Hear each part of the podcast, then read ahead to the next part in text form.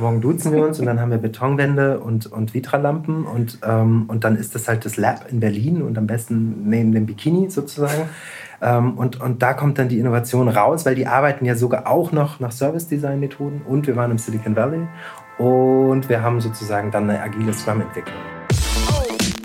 Das ist Axel Averdung, Digitalpionier, Vordenker und Strategievorstand von Sinner Schrader. Und in diesem kleinen Satz spricht er eigentlich schon eine der größten Probleme bei der Transformation an, nämlich die Verwechslung von Ursache und Wirkung und die fundamentale Fehlannahme, dass mit einem Kicker und einem Bierfass direkt alles besser wird. In diesem ersten Teil unseres Podcasts mit Axel besprechen wir die wichtigen Grundvoraussetzungen für wirklich digitales Denken, wie aus Kunden User werden und vieles mehr. Ihr hört With Love and Data. Ein Podcast von Alex Jacobi.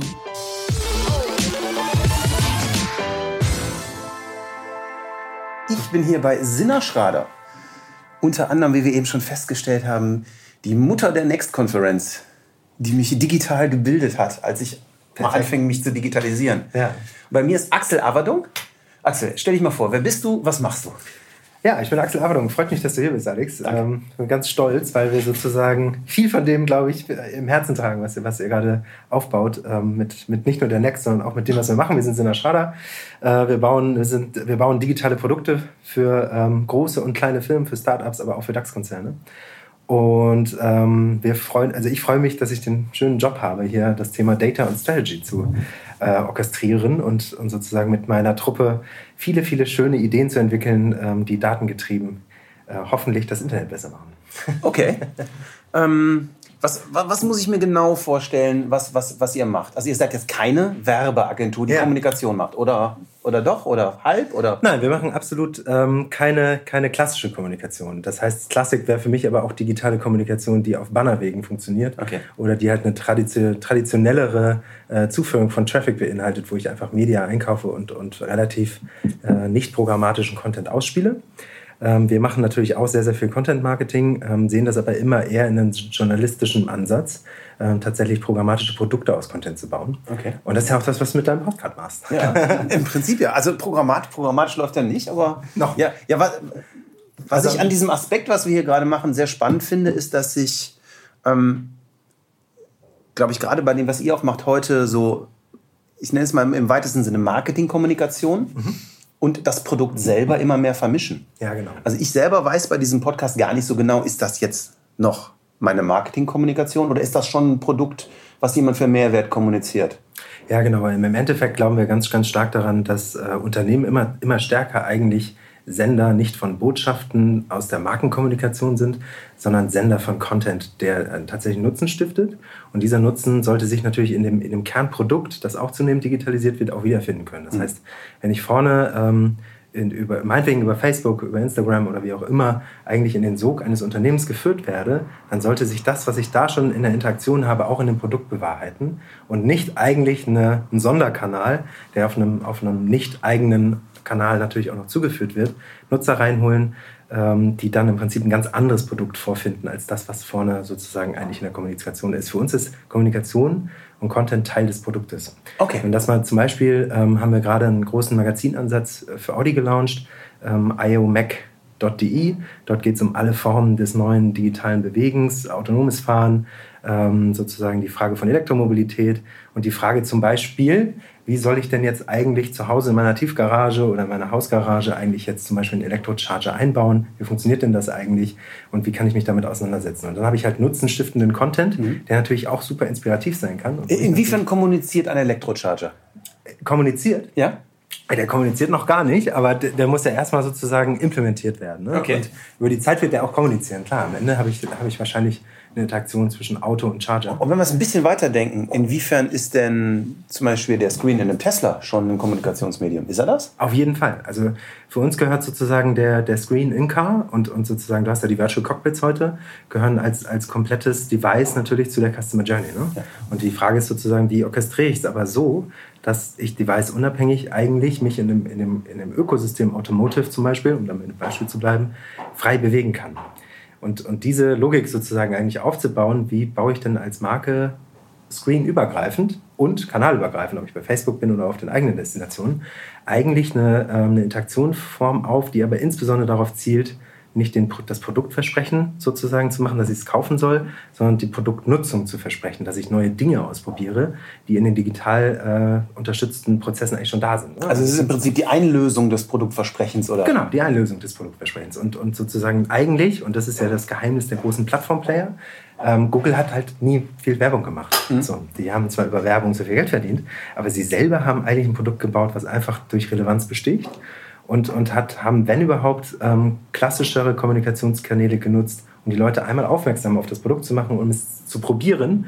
Und dann ist aber der, die, die Sinnlogik ja besonders, ähm, die Leute halt an dem Produkt zu faszinieren und sie da tiefer in einen Produktnutzungssog sozusagen ähm, zu integrieren. Und das gestalten wir dann natürlich auch ganz klar sehr, sehr stark datengetrieben, weil am Ende, am Ende des Tages habe ich eine einfache Produktnutzung am Anfang. Da hinterlasse ich auch ein, zwei, drei Datenpunkte. Diese Datenpunkte kann ich dann in der nächsten Ausspielung benutzen, ähm, um das Produkt selber, die Produkterfahrung besser zu machen. Und wenn ich dann noch hingehe, und das ist das Google-Geheimnis, am Ende eine offene Plattform daraus zu machen, sodass ich nicht nur meine eigenen Kernprodukte vermarkte, sondern auch die, die Datengenerierung über Dritte mit in dieses Ökosystem reindenke, dann kann ich natürlich die Produkterfahrung, die Experience, äh, das schön gehypte Wort, für, äh, für den Nutzer wirklich besser machen, als es in bestimmten Use Cases eben heute der Fall ist. Ja. Ne? Hast du so ein konkretes Beispiel dafür, wo du sagst, weil das, hört, das ist jetzt sehr theoretisch, ja, ne? Hast du ein Beispiel, wo du sagst, okay, hier ist so eine Geschichte, da waren Daten, und, und, da wird ein, so ein Nutzen erzeugt?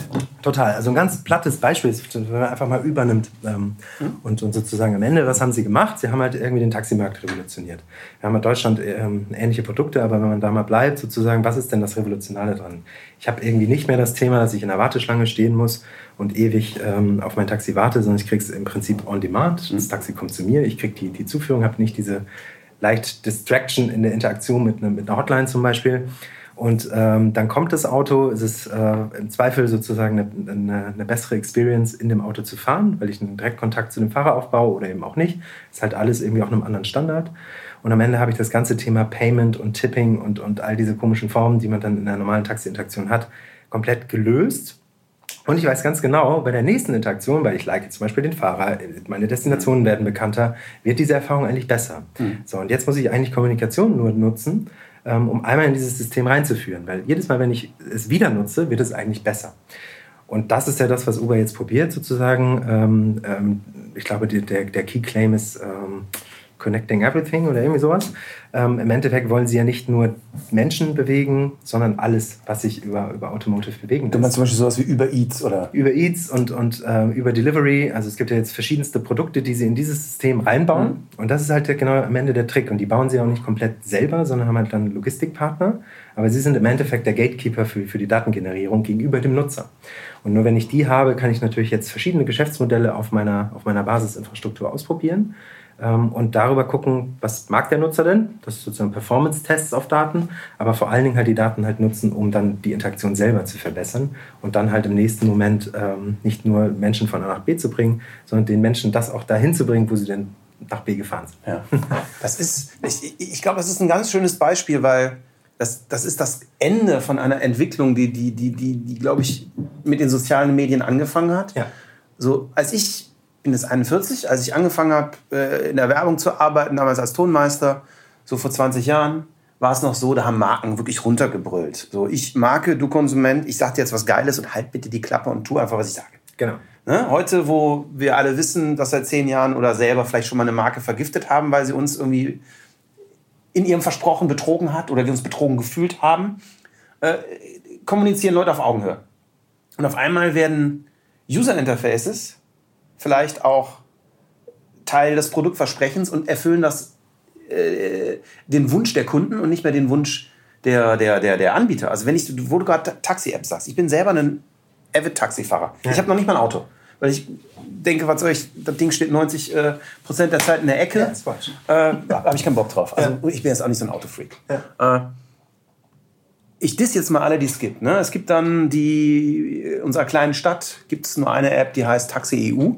Da kann ich noch nicht mal online zahlen. weil sich die Taxizentralen nicht einigen können, auf welche Bank das Geld kommt. Ganz genau. So, das heißt, ich kann da zwar klicken, ich kriege da zwar ein Taxi. Diese App fordert mich jeden Tag aufs Neue auf, meinen Namen einzugeben. Ich denke so, Leute, ich fahre fünfmal die Woche mit euch. Ihr wisst, wer ich bin. Äh, total. So übel. Dann, dann gibt es MyTaxi. Das ist okay. Das finde ich, die haben in der, in der Bestell-Experience sind sie über nicht sehr unterlegen. Aber ich habe diese Bezahl-Experience. Und als ich zum ersten Mal Uber ausprobiert habe in London, oder jetzt, ich war letzte Woche in München, dieses Klicken, vergessen, ein, und, und Genau. einsteigen, aussteigen. Und es ist die Anbindung an deine, an deine Routinen. Ne? Es ist Ja. die Anbindung an deinen Pay- Pay-Dienst, wahrscheinlich PayPal in dem Fall Ja. sozusagen und, und eben kein neuer eigener Kanal, auf dem ich erstmal wieder einen administrativen Vorgang machen muss. Ja. Sozusagen. Und dieses Verständnis, glaube ich, dass man sich vor allen Dingen in den Alltag integriert auf der Kundenseite und nicht darauf hofft, dass man jedes System und jedes Produkt am Ende über Kommunikation so auflädt, dass es dann wieder einen Wert haben soll, aber in der Nutzung nicht hat. Das ist, glaube ich, der große Change, den wir gerade in, in der gesamten Wirtschaft erleben. Ähm, weil am Ende sozusagen in der klassischen Marketing-Theorie sozusagen lade ich ja Produktwert über Kommunikation auf und ich kriege sozusagen Surplus. Am einfachsten ist es immer beim Mineralwasser. Am Ende des Tages sozusagen, jetzt haben wir für Leitungswasser dann irgendwie einen, Surplus von ein bis sogar drei Euro ähm, und am Ende ist das Produkt das gleiche, als wenn es aus dem Hahn kommt. So. Äh, und das halt über Marketing Dollars aufgeladen und dann habe ich sozusagen ein anderes Gefühl in der Nutzung. Es gibt mir auch einen Prestigewert oder was auch immer für, für Attribute dahinter legen. Und das habe ich aber heute in der digitalisierten Welt immer weniger. Es lässt sich am FMCG-Produkt schlechter belegen als an anderen Dingen. Aber das Bankprodukt, was wir zum Beispiel haben, oder das Versicherungsprodukt, ist sehr, sehr star stark auf seinen Einzelfeatures, so in der alten Logik, super austauschbar und Commodity. Und ich kriege eigentlich sozusagen eine, ähm, eine relativ vergleichbare Feature-List für alle tagesüblichen Produkte, mit denen wir uns so übergeben, umgeben. Und, äh, und am Ende des Tages sozusagen differenziert aber nicht die Nutzung des Produkts selber. Und die wird aber immer wichtiger. Also die, die Experience sozusagen, die ich haben kann, wenn ich, wenn ich mich mit Versicherungsgütern, mit, mit Bankprodukten, aber auch mit Automotive oder wie auch immer auseinandersetze, ähm, die, ich in der täglichen sozusagen Auseinandersetzung mit dem Produkt haben kann, die ist radikal anders zu dem, wie es klassisch sozusagen aufgebaut war.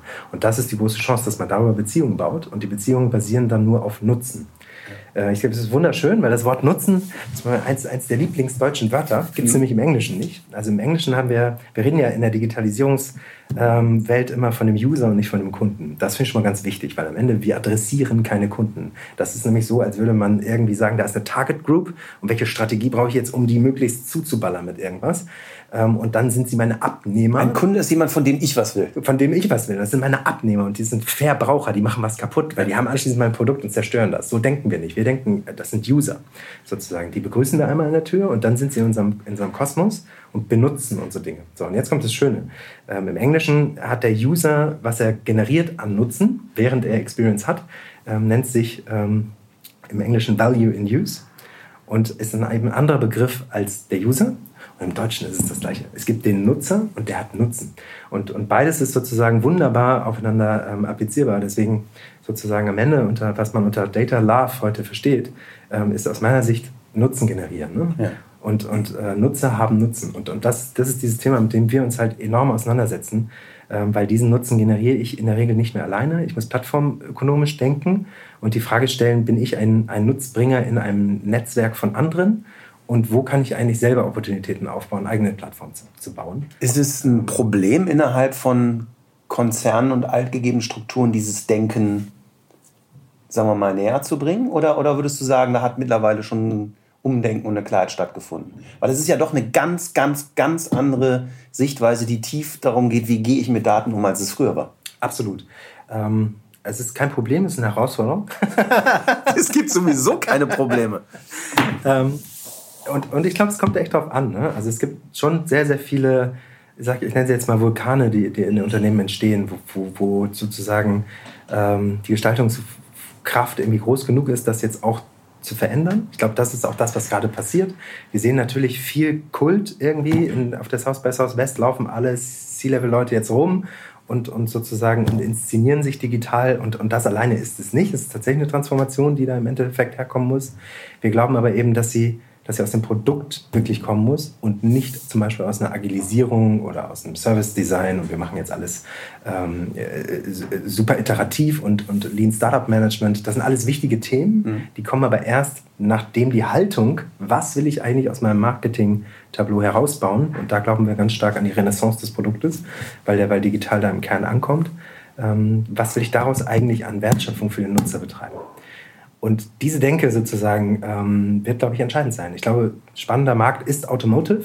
Wenn wir alle wissen, es wird ein autonom fahrender Markt, es ist klar, dass es nicht mehr nur um den Abverkauf geht von Autos, sondern im Endeffekt eine Nutzerschaft, um Autos sozusagen zu bauen.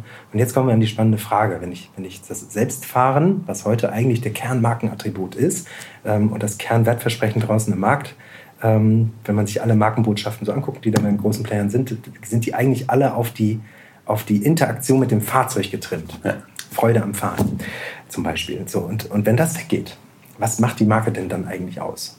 So, und, und dann haben wir die Frage, wer vermittelt eigentlich in der Welt von morgen die Fahrt? Ist es der besprochene Uber, der besprochene MyTaxi oder ist es eigentlich der OEM, also der, der, das große Autobrand von heute selbst? Und was muss ich eigentlich heute tun, um ein Ökosystem aus Nutzen rund um Mobilität herzustellen, das auch gewährleistet, dass die Nutzer morgen noch sich in meinem Kosmos überhaupt bewegen. Weil die Message sozusagen, ich verkaufe dir ein autonomes Fahrzeug, die wird halt relativ anders funktionieren. Aus Freude am Gefahren werden? Ja, genau. Und das ist halt spannend. Ne? Und, und das, kann ich, das habe ich in verschiedensten Branchen sozusagen. Das kann ich, das kann ich aufs Banking genauso applizieren wie auf die Versicherungsbranche und, und ähm, und auch im, im, Retail tut sich natürlich enorm viel. Und das ist halt irgendwie spannend. Ne? Und jetzt, jetzt gibt es die Chance sozusagen, tatsächlich Produkte zu entwickeln. Ähm, wir hatten das in der Dotcom-Blase damals ja schon mal. Ähm, da waren die Ideen eigentlich schon da, die heute wieder en vogue sind. Damals fehlte halt die, ähm, ich glaube, sowohl die technologische Kraft als auch die Finanzkraft dann noch nicht ganz, um mhm. es wirklich zu tun. Jetzt sehen wir durch den Monopolisierungsdruck von Google, Apple, Facebook, Amazon und Co., ähm, dass halt Handlungsbedarf herrscht. Ne? Also wir haben sozusagen liquide Erwartungen, die geschärft werden durch diese GAFAs. Und wir wollen das halt in der Interaktion mit anderen Marken auch haben. Und jeder, der da sozusagen erstmal weit abbricht, der ist halt irgendwann raus aus dem Relevant Set.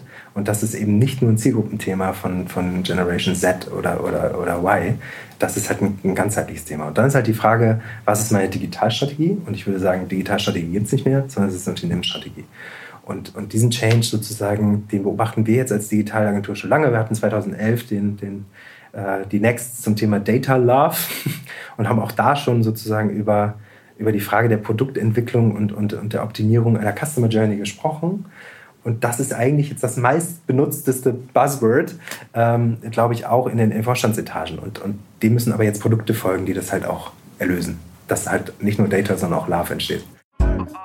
So, Zeit für einen Break. Und wie in jedem guten Podcast gibt es hier bei uns auch heute unseren Werbepartner. Und Werbepartner dieser Episode ist sonarbird.io, geschrieben sonarbird.io. Sonarbird ist die einfachste Möglichkeit, mit deiner Stimme ein Voice Briefing aufzunehmen und es auf Voice-Assistenten wie Amazon Alexa, Google Home oder aber auch als Podcast zu veröffentlichen.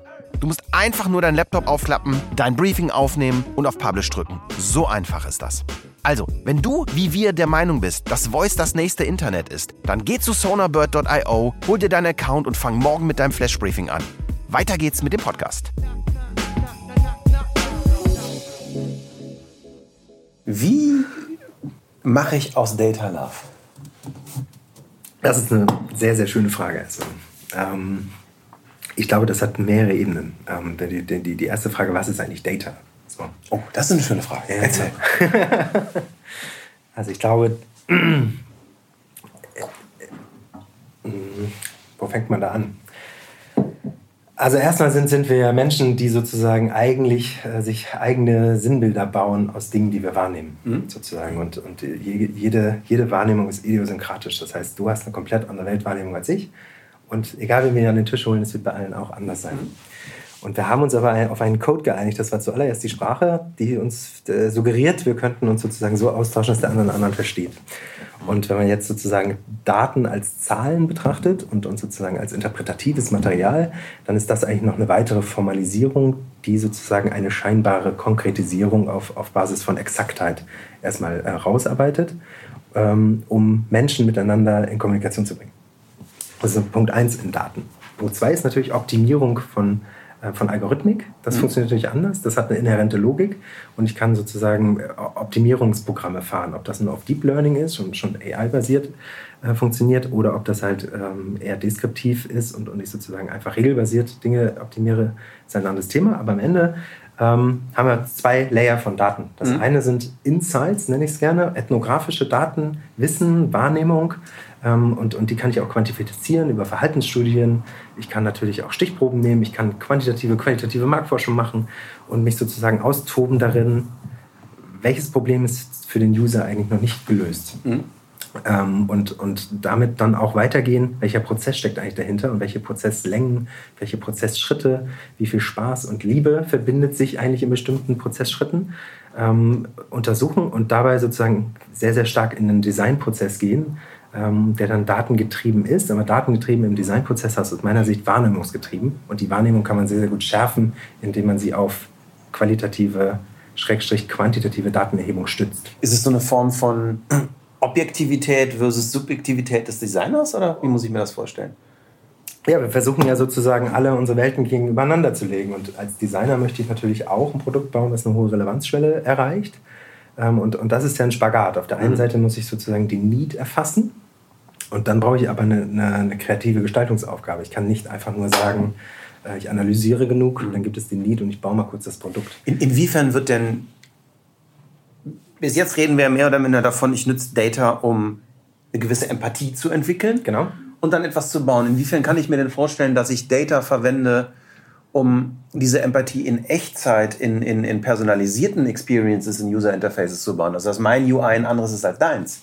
Absolut. Das ist aber dann schon das Ergebnis. Ne? Also, ich bin, ich bin noch sozusagen an dem, an dem ah, okay, Zeitpunkt okay, vom so, Produkt. Ja.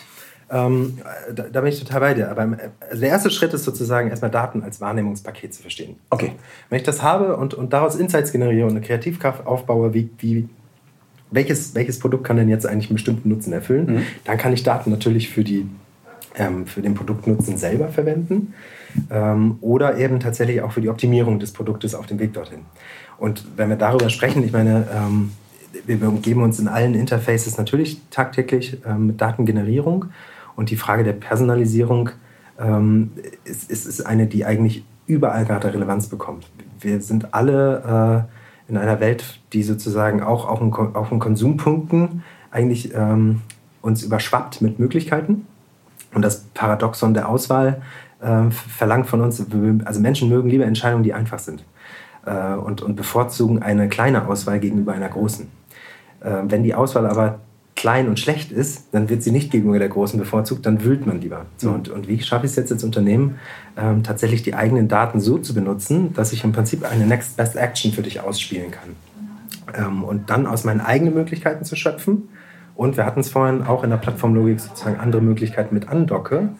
Und, und wie bringe ich das zu dir als Nutzer? Und dafür haben wir natürlich heute noch mehr Interaktionsmöglichkeiten. Siri, Alexa ähm, und, und, und all diese neuen Formen der Voice-Interaktion kommen jetzt dazu. Und ich habe eigentlich überall multidimensionale Datenerfassung. Wenn ich im Auto sitze, gibt es so viele Sensoren heute, ähm, die das erfassen, was dort passiert. Und es wird über die Zeit noch mehr werden. Und ich kann natürlich dieses Auto im Prinzip als Interaktionsraum verstehen. Ja. Der, der komplett Datentank. Wo bin ich? Wie bin ich unterwegs? Sozusagen, welche Tageszeit ist es? Wie warm ist es? Welche Gespräche werden im Auto geführt? Und wie kann ich jetzt daraus eigentlich einen Designraum machen, der sozusagen nicht nur an der Oberfläche zum Beispiel ein schönes Oberflächendesign hat, sondern wie schaffe ich daraus eigentlich eine eine Nutzwertinteraktion in verschiedenen Phasen vom Tagesablauf zum mhm. Beispiel.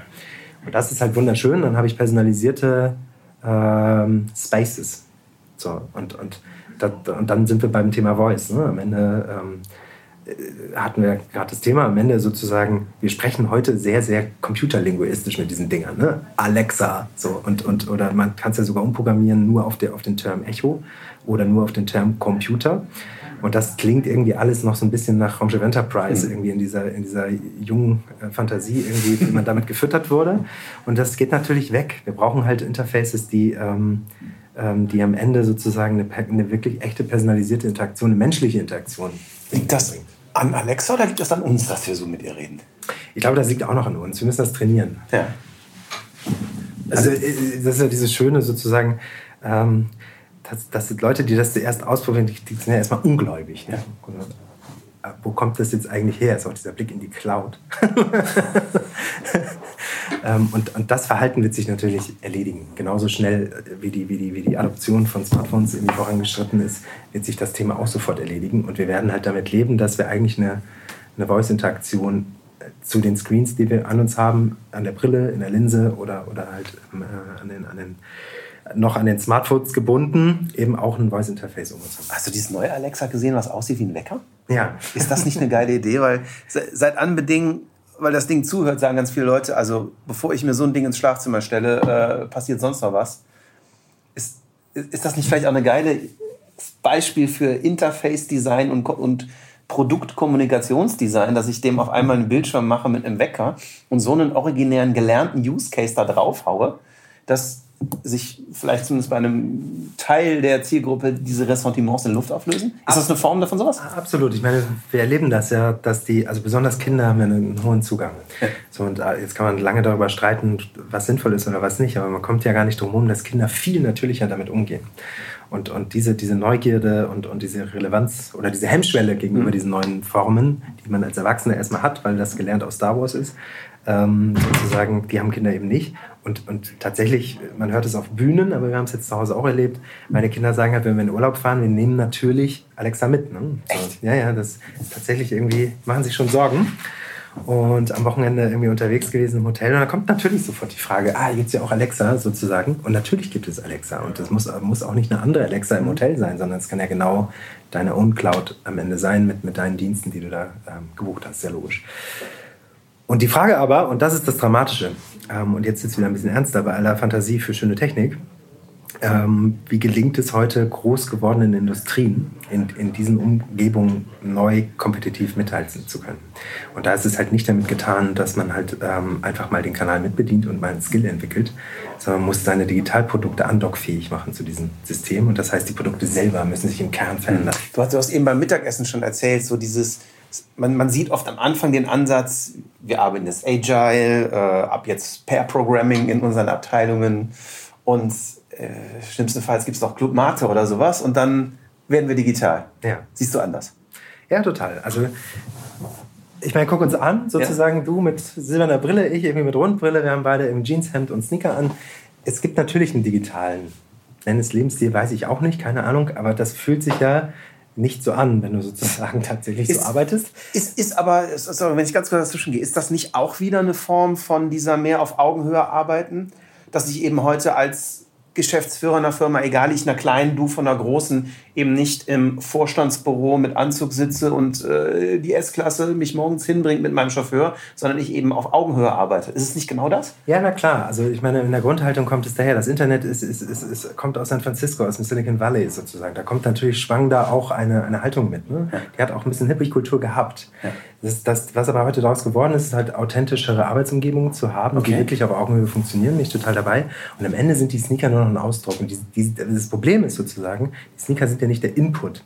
So, okay. und und was, was nicht funktioniert, ist, dass man einfach jetzt die Karten alle abreißt und, und sozusagen ähm, Design-Estriche verlegt. Ab morgen duzen dann, wir uns. Ab morgen duzen wir uns und dann haben wir Betonwände und, und Vitralampen und, ähm, und dann ist das halt das Lab in Berlin und am besten neben dem Bikini sozusagen. Ähm, und, und da kommt dann die Innovation raus, weil die arbeiten ja sogar auch noch nach Service-Design-Methoden und wir waren im Silicon Valley und wir haben sozusagen dann eine agile Scrum-Entwicklung. Das alleine reicht eben nicht, weil am Ende sozusagen daraus keine ähm, programmatischen Strategieansätze kommen. Die müssen aus der Unternehmensführung kommen. Ähm, und die müssen halt ernst gemeint sein und es kann kein Attribut sein, was man mal nebenher andockt. Ist das ein HR-Thema? Das ist auch sicherlich ein HR-Thema, aber ich glaube, es ist vor allen Dingen halt äh, ein Produktinnovationsthema. Okay. Wo, was ist sozusagen die, wir nennen das die transformationale Produktpipeline? Nämlich die, die risikobehaftete Investition in wirklich risikobehaftete Entscheidungen in, in Bezug auf mein Produktportfolio von morgen. Ähm, das ist, eine, das ist auch mit Risiko, das geht nicht ohne Risiko. Nur weil man agil schnell mhm. testet, heißt das nicht, ich mache jetzt Waterfall in Mini, mhm. sondern am Ende sozusagen muss ich mal Richtung, Richtungsentscheidungen. Ja, aber wie kann ich als Manager in einem, in einem, in einem, in einem Konzern, wo meine sagen wir mal, singuläre Aufgabe ist es, den Shareholder Value zu erhalten und mit dem fremden Geld verantwortungsvoll umzugehen, kombiniert mit den alten Reporting Lines. Also ich glaube, wir beide sind uns einig, dass gerade dieser agile Weg und auch mal was zu verbrennen der einzig äh, verantwortungsvolle ist. Aber wie schaffe ich es, wenn ich erstmal in so einer Firma bin, überhaupt so eine, weiß ich nicht, Hierarchy-Line zu machen, dass ich überhaupt so arbeiten kann, ohne dass ich äh, gefeuert werde am nächsten Tag? Ja, genau, aber der beste Beweis sozusagen, dass, dass das kurzfristige Denken erstmal in einer Plattformlogik schwierig ist, ist ja das, was Bezos, Jeff Bezos mit Amazon gemacht hat. Er hat ja von vornherein eben nicht auf den Shareholder Value optimiert, ja. sondern auf, die Heraus, äh, auf den Ausbau eines Ökosystems mit Büchermarkt begonnen. So, die Story ist auch durch, glaube ich, auch jeder verstanden. Aber die Implikation daraus ist halt total wichtig, weil am Ende des Tages einen massiven Investitionsaufbau in eine Plattformlogik gepaart mit einer massiven Investitionsbereitschaft relevante Produkte darauf zu setzen. Prime ist sozusagen irgendwann der Transaktionsmechanismus gewesen. Prime war nicht das Kernprodukt, sondern er hat halt eigentlich ein Ökosystem aus, aus Lieferdiensten ähm, und dann der, der, nach Büchern den Komplettversorger und dann kamen die, ähm, die, die, die, die Integrationsdienste in den Alltag. Heute ist es Alexa. Wir haben jetzt die ganzen Content-Portale. Und er hat im Prinzip eigentlich die ganzen Lebensbereiche nach und nach angedockt. Jetzt bauen sie ein eigenes e also Health-Programm in den USA auf und nutzen sozusagen aber alles auf einer Grundplattform, die darauf basiert, dass ich Dateninteraktionen mit Menschen aufbaue und dadurch immer größer wird. Und das hätte man zumindest von Tag 1 nicht Shareholder getrieben machen können. Okay. Und das ist ja genau der, das ist ja genau der Clou. Das heißt jetzt nicht, was soll ich heute machen als Manager? Ich kann natürlich irgendwie schlechterdings sofort überzeugen, dass wir nicht mehr auf den Shareholder Value achten sollten. Da ist man, hat man seine Karriere ziemlich schnell beendet, vermute ich. Ähm, aber ich kann natürlich zumindest mal Awareness dafür aufbauen, dass das, was wir als Programmatik in unser Programm setzen, aus anderen Logiken kommen muss. Und wenn das verstanden wird, dann werden die Investitionsentscheidungen auch anders. Und ich glaube, dass der Markt heute verstanden hat, dass die Investitionsentscheidungen in diese Richtung besser sind. Und dann steigert es vielleicht am Ende sogar den Wert. Also es ist halt viel mehr Erklärarbeit auch, glaube ich, notwendig, ähm, äh, zu vermitteln, warum man in der Digitalisierung erfolgreich wird. Und das sehen wir natürlich nicht überall. Vorsichtig ausgedrückt. Was, was wäre denn ein, also spe speziell ich jetzt als jemand, der so ein kleines, ich, ich weiß, ich will nicht sagen, dass wir noch ein Startup sind, aber wir sind noch ein sehr kleiner, äh, beweglicher Laden und habe immer gut reden, so mit meinen OKRs, die ich alle durchziehe und meinen Bottom-up-Sachen. Das, das, das, ist sehr einfach, wenn man das mit 30 Mann hat und es bei Größe 12 angefangen hat einzuführen. Ähm, solche Denkweisen vereinfachen Digitalisierung oder überhaupt schon Change-Prozesse, weil Change-Prozesse brauchen ja sozusagen das Buy-in der Stakeholder, nämlich der Menschen, die sie verwenden. Ne? Und wenn du Change-Prozesse bottom-up äh, moderierst und sozusagen jeder seine Bedürfnisse mit rein moderieren kann in diesen Change-Prozessen, ist er einfach. Mhm. Wenn du aber in einer Firma bist, die das überhaupt gar kein Bottom-up-Kultur hat und der von oben verordnet wird, wie, wie, wie schaffe ich denn das Buy-in in den Herzen der Leute, dass ich das überhaupt, dass, dass da überhaupt ein Wille zum Change da ist? Ja, aber ich glaube, es sind viele Ebenen, wie man das machen kann. Einem Startup hast du immer, immer sozusagen einen Gründer, der für was steht, der mhm. wahnsinnig neugierig ist und neue Sachen ausprobieren will und der einfach total intrinsisch irgendwie im, im dauerhaften Empowerment-Modus ist, sozusagen. Du lässt den nicht locker, hm? vermute ich mal. Ich kenne es nicht, aber. Wahrscheinlich. Genau. so, das heißt sozusagen, du guckst aber auch, glaube ich, nicht. Ähm, an Tag 1 habe ich einen Excel-Sheet mit einem Hockeystick, also mit, ne, mit einem Erfolgswahrscheinlichkeit auf, mein, auf meine Handlung heute, sondern äh, du machst das, was, was, was du glaubst, was sozusagen aus deiner Fachlichkeit, Daten, in deiner Wahrnehmung gerade die höchste Relevanz hat, was für den User heute notwendig ist sozusagen. So, und, und das halt mit der Kraft in der Steuerung von diesen Teams und im Idealfall bist du ja so begeistert dabei und die Produkte funktionieren so gut, dass die Leute immer mehr Bock darauf kriegen, das halt auch zu tun und das halt weiterzuentwickeln. Ähm, und, und das geht ja eigentlich nur, ähm, indem du sozusagen den Leuten nicht, ähm, den Leuten mit eine Plattform bieten, ja. dass sie die Produkte mitgestalten können. Keiner ist das Genius sozusagen. Keiner hat die Weisheit gefressen und weiß dann genau, wie es end-to-end geht. Sondern ich brauche halt crossfunktionale, vertrauensvoll gebaute Produktteams, ähm, die sich halt in safe environments, das ist glaube ich das entscheidende Wort, ähm, gegenseitig tatsächlich auf die Füße treten können, fachlich, und zwar richtig derbe. Fachliche Reibung ist extrem wichtig. Die aber dann anschließend sozusagen einfach miteinander wieder irgendwas machen, ins Kino gehen, Bier trinken, was mhm. auch immer. Ähm, und das eben nicht auf Politik münzt, was da entschieden wird. So, und das, es gibt eine super schöne MIT-Studie bei Google. Die haben, die haben ihre ganzen Google-Teams äh, mit, mit einer riesen, groß angelegten Studie untersucht, welches, warum sind Google, bestimmte Google-Teams performanter als andere. Und dann hatten sie wahnsinnig viele Variablen und Prädiktoren, woran das wohl liegen könnte. Und am Ende ist nichts rausgekommen, außer ein einziger Prädiktor, äh, Psychological Safety. Also wie sicher fühle ich mich in einem Raum mit anderen und habe Gestaltungswut oder Willen, mhm. ähm, wirklich was zu reiten ne, und was zu machen. Und da habe ich ja immer ein T-Shape-Profil, ich habe eine bestimmte Kompetenz in, in, in einem Clutter und kann das halt einbringen. So. Und ich glaube, dass Startups sozusagen oft ähm, diese Kultur einfach ohne sie gebaut zu haben mitbringen. Ähm, weil das einfach aus einer intrinsischen Motivation herauskommt. Es kommt ja sozusagen, jetzt kommt noch das Problem, es gibt immer mehr Startups, die sozusagen von vornherein eigentlich nur auf den Sale des Startups zählen. Ja. Ähm, und das ist halt oft ein Fuck-up. So, weil da wird Startup-Kultur imitiert. Und dann habe ich sozusagen die Herausforderung, dass ich den Leuten eigentlich was, was vorgaukel, was sozusagen eigentlich nur schnelles Wachstum zum Beispiel auch durch. Ich spiele das dann, ne? Genau, man Start, spielt. Startup, um, um das Startup zu verkaufen. Das, das ist dann auch die Falle, in die, sagen wir mal, ein Konzern tappen kann, wenn er loslegt. Ganz genau. Ja, ganz genau. Und, und das ist die gleiche Falle. Ne? Dann, dann nehme ich Leute raus, die emulieren sozusagen dieses Gefühl und, und benutzen es aber nicht. Es gibt ein, äh, ähm, von der D-School ein wunderbares Buch, darüber, wo man bei sich selber anfangen kann zu überlegen, ähm, bin ich gerade, in welchem Modus bin ich gerade? Bin ich im Enforcement oder Empowerment Mode?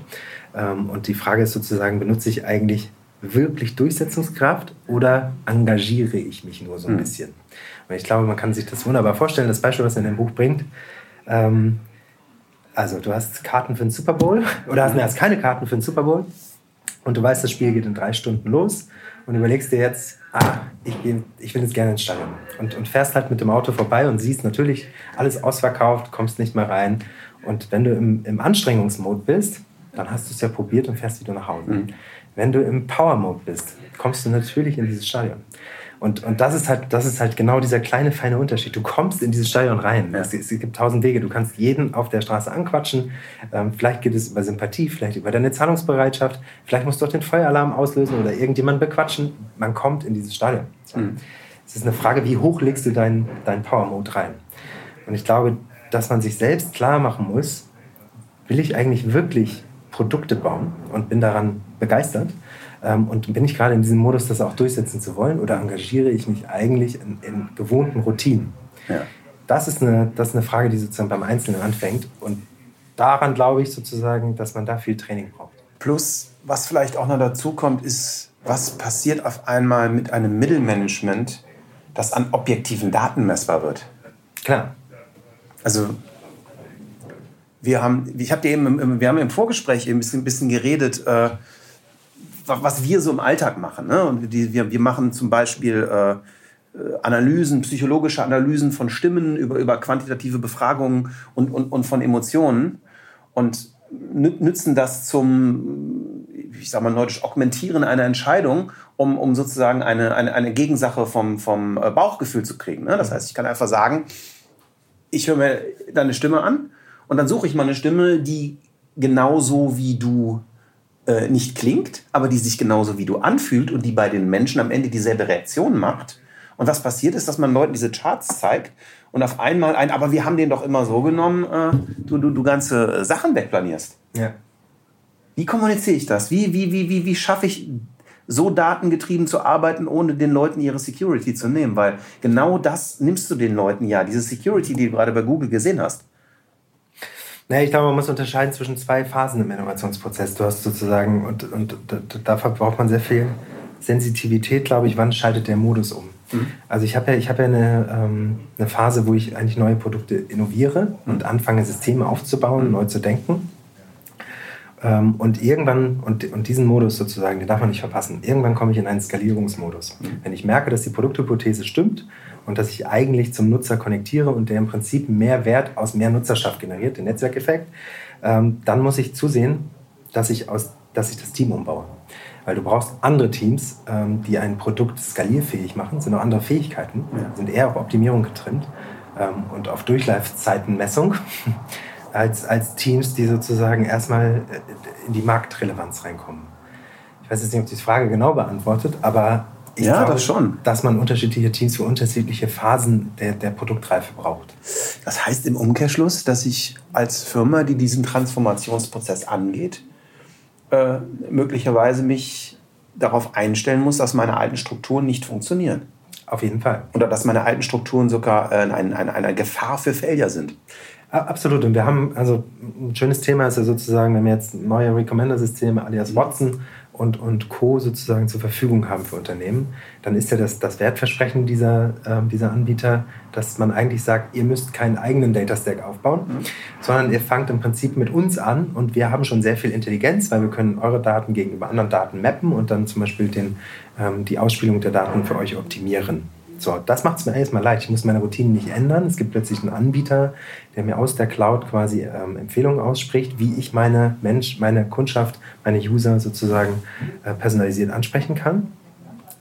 Und dann gehe ich eigentlich wieder einen Schritt, der, der es mir einfach macht und mhm. der beim Problem in sich trägt. Weil ich glaube ganz, ganz stark daran, ähm, dass man Recommender-Systeme selber aufbauen muss. Also es führt keinen Weg daran vorbei, selber einen Lake zu entwickeln, ähm, in dem ich meine Sachen poole und, und verschiedene Verhaltensdaten. Kannst du kurz erklären, was ein, ein Lake Pool? Also im Endeffekt einen Datenpool aufzubauen, Data Lake sozusagen, um eigene Big Data Analysen fahren zu können und, und Machine Learning. Das heißt, ich muss die Technologie, diesen Recommender zu bauen, selber entwickeln. Genau. Auch wenn es teurer und schwerer und länger dauert? Exakt. Und, äh, und, und wenn es vielleicht sogar am Anfang nicht so performant ist wie die anderen verfügbaren Systeme in der Cloud. Hältst du es für denkbar, dass man mit einem Watson anfängt und parallel nach und nach seinen Lake selber aufbaut? Das ist das, was wir zum Teil mit unseren Kunden machen. Ähm, genau in diese Bezahlung zu kommen. Weil was, was, ich, was ich spannend finde, ist sozusagen, wenn man dann den, den eigenen Komplett-Data-Stack hat und, oder die gesamte Datenverfügbarkeit eigentlich mal hortet und dann selber anfängt, Algorithmik daraus zu entwickeln und zu gucken, wie, wie kann ich eigentlich aus dem Pool meiner meiner Möglichkeiten für den Nutzer noch was daraus entwickeln mhm. und wie spiele ich das personalisiert zu. Dann kann ich das zum Beispiel tracken gegen die ganz klassischen, klassischen Ausspielungsvarianten. Und oft ist es dann erstmal richtig, dann ist die Performance auf dem, was ich da entwickelt habe, vielleicht noch nicht so hoch ähm, wie, wie das, was, was sozusagen die klassischen Systeme ausspielen. Ich komme aber über die Zeit dahin, dass ich natürlich daraus die Produkte viel besser machen kann. Und ich, hab, ich verstehe viel besser, was in meinem Unternehmen los ist und wie meine Produkte eigentlich nachgefragt werden. aber ich, ich, ich glaube, man muss unglaublich die Erwartungshaltung moderieren. Also ich hatte bei uns selber Klar. auch so die, die, diese Kurven, so die allerersten AI-Erlebnisse sind beeindruckend. Also ich glaube, wir haben nach drei Wochen einen MVP gehabt, wo ich dachte, krass. Und dann kommt aber so äh, eine sehr lange Phase in der Exponentialkurve der Ernüchterung, wo man merkt, okay, der nächste, das nächste Stück weiter, das ist viel, viel, viel schwerer. Ja. Viel, viel, viel schwerer. Ne? Und ich muss lernen, dann auch dran zu bleiben und nicht sozusagen sagen, ja, wir haben das mal probiert mit diesem AI, sah am Anfang ganz gut aus, aber klappt nicht. Klar. Ist total richtig. Ich glaube, der Weg sozusagen ist sehr, sehr lang und, und kurzfristige Profite daraus zu erwarten, ist, ist erstmal wahrscheinlich nicht richtig. Ähm, in, der, in der langen Frist kann es nur der einzige Weg sein. Warum? Wir umgeben uns mit Plattformen von anderen. Die Kundenschnittstelle ist heute determiniert mhm. durch Gatekeeper, durch Apple, durch, durch Google, durch Facebook. Ähm, und am Ende sozusagen sind das personalisierte Recommender-Systeme. So. Und wenn ich jetzt selber hergehe, einen eigenen Recommender aufzubauen, dann habe ich zwei Möglichkeiten. Dann kann ich zum einen, glaube ich, besser steuern in Zukunft, wie spiele ich meine Produkte eigentlich auf deren Systemen aus und nach welcher Logik und was mache ich da. Viel besseres Verständnis inhärent aus mir heraus und kann diese Systeme, glaube ich, besser bedienen. Und auf der anderen Seite kann ich probieren, ein eigenes Ökosystem daraus aufzubauen, nämlich zu versuchen, dass der Kunde eigentlich direkt an meine Destination kommt und gar nicht diesen Umweg geht darüber. So. Mit Sicherheit ist die Marktmacht groß genug, dass das alleine nicht tragen wird.